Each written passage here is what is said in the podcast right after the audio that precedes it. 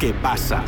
Un programa de opiniones, expertos, enfoques desde el interior, opiniones especiales, temas actuales.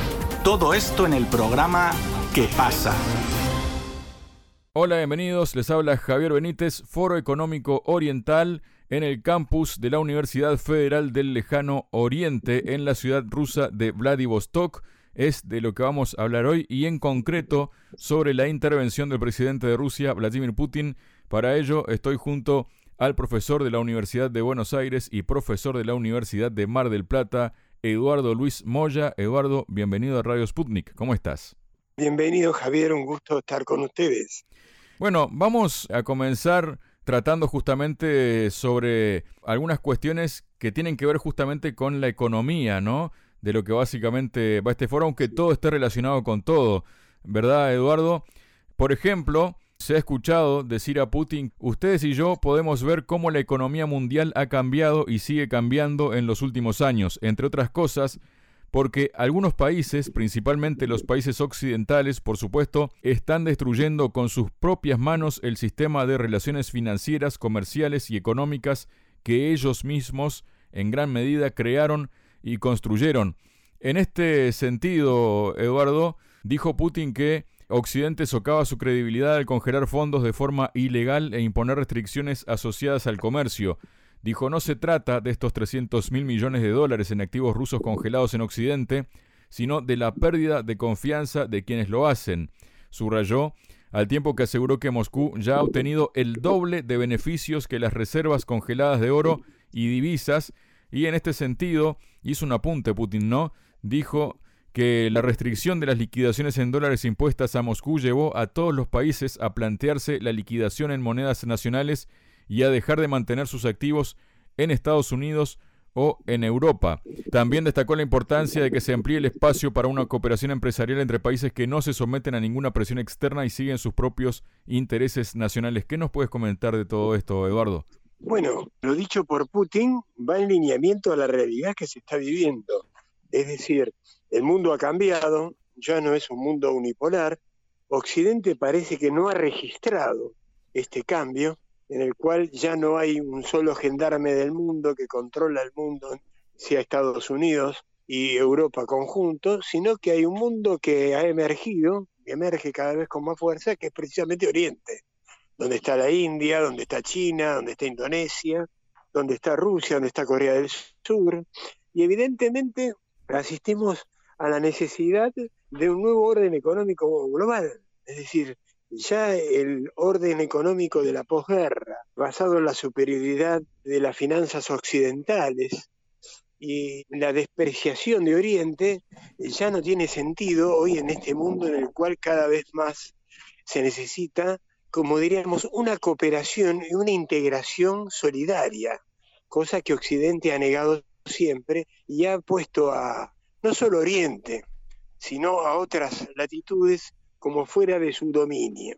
Evidentemente, este cambio en el nuevo orden económico mundial no lo registran muchos desde Europa y Estados Unidos principalmente porque se rigen por los parámetros clásicos de una globalización que en cierta manera está haciendo agua, porque la creencia de que iban a morir los estados nacionales es fatua.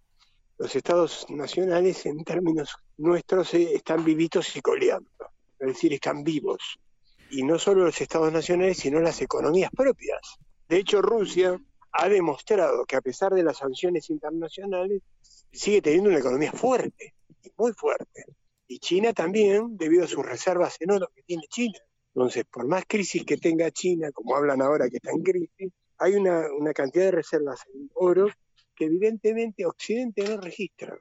Lo que puso de manifiesto el presidente de Rusia es que ha cambiado el mundo a nivel económico y que Occidente parece que sigue con los parámetros de la posguerra, del Fondo Monetario Internacional, del Banco Mundial, de otros organismos, y de Wall Street, cuando en sí hay otros emergentes en el mundo internacional, en la economía internacional. Eduardo, profundizando en la cooperación económica actual de Rusia con los países de la región Asia-Pacífico, Putin detalló que el volumen de negocios creció un 13,7% el año pasado y experimentó un incremento de un 18,3% adicional en el primer semestre del año, afirmó que Rusia y en particular su región del lejano oriente están abiertos para fortalecer los vínculos comerciales y de cooperación.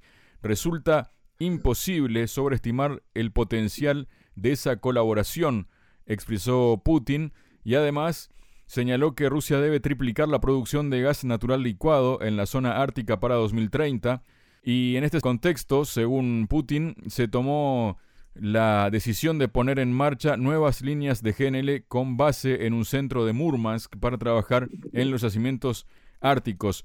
Bueno, está todo relacionado, ¿no? Justamente el aumento del comercio con los países de la región Asia-Pacífico y además esta producción de GNL que está también estrechamente relacionado con el comercio que tiene Rusia con estos países de la región, ¿no? Sí, evidentemente Rusia ha avanzado mucho en la integración con Asia-Pacífico y con el puente, incluso con África, con países de África, en lo que es la integración económica y el suministro, por ejemplo, del gas, ¿no? donde juega un rol protagónico la empresa rusa Gazprom. Esto es muy importante ver cómo Rusia ha entrado de lleno en la economía global con una región muy importante a nivel económico como es Asia-Pacífico, ¿no? donde encontramos entre otros a Corea del Sur y otras potencias, que son potencias económicas, porque el mundo ha girado alrededor a otro universo como es, ya no es Europa y Estados Unidos. Entonces, es muy importante esta integración rusa con Asia-Pacífico y ni hablar con África incluso. Una presencia rusa muy importante a nivel económico y para el desarrollo de la economía de lo que se llama a veces economías emergentes. A propósito de economías emergentes, Eduardo, Putin dijo que Rusia nunca ha sido una nación colonizadora y su cooperación con otros países, incluidos los africanos, siempre se ha basado en la igualdad.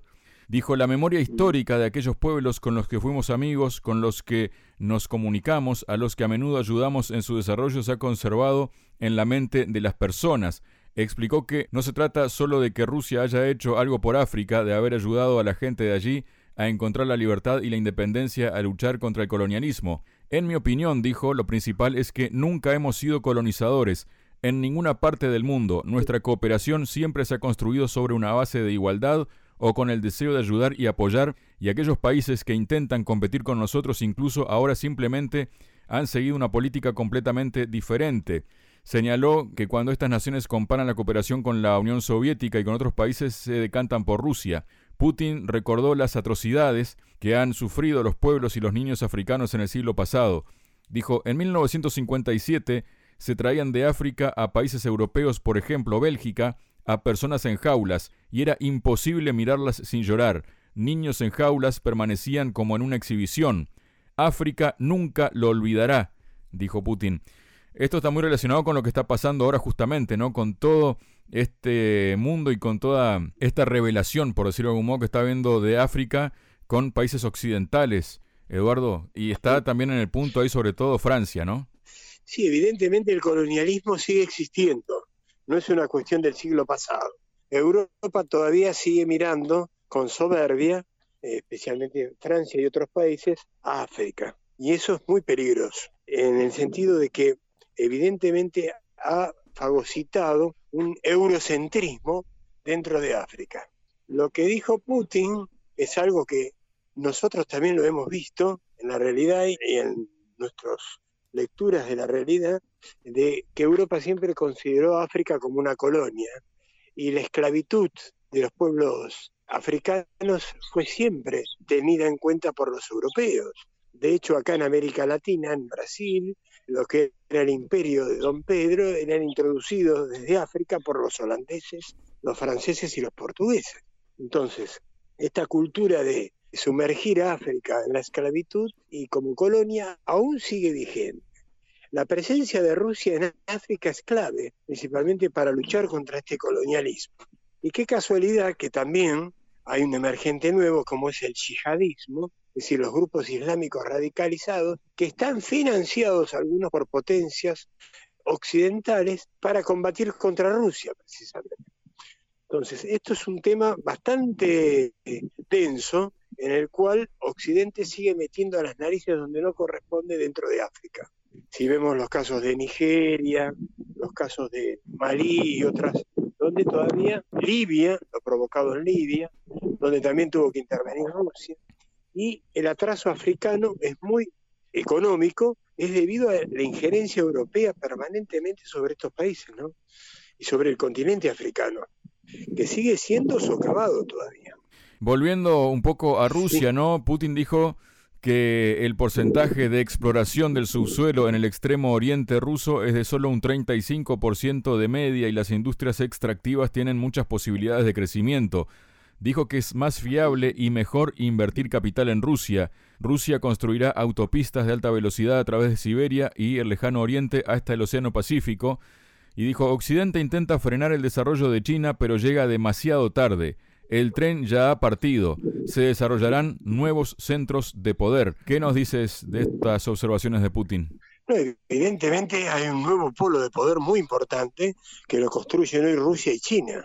Que Occidente ha perdido el tren, evidentemente lo ha perdido, porque no ha visto eh, el emergente económico y potencial en sus economías que tiene China y Rusia unidas para afrontar nuevos desafíos de la economía mundial, ¿no? No solo la extracción del petróleo, sino de litio y otras producciones a nivel mundial. Esto es importante porque socava la idea de que solo Estados Unidos o Europa podían entrar en cuestiones como en el negocio del litio, del petróleo y otros minerales. Evidentemente hay un nuevo orden que no se ve que es el emergente en no solo Asia-Pacífico, sino en dos potencias, diríamos que lo son, aunque a veces no son tratadas como tal, como son Rusia y China, con la cuestión, por ejemplo, para América Latina y el mundo del BRICS. Muchas gracias, Eduardo. Un gusto, Javier.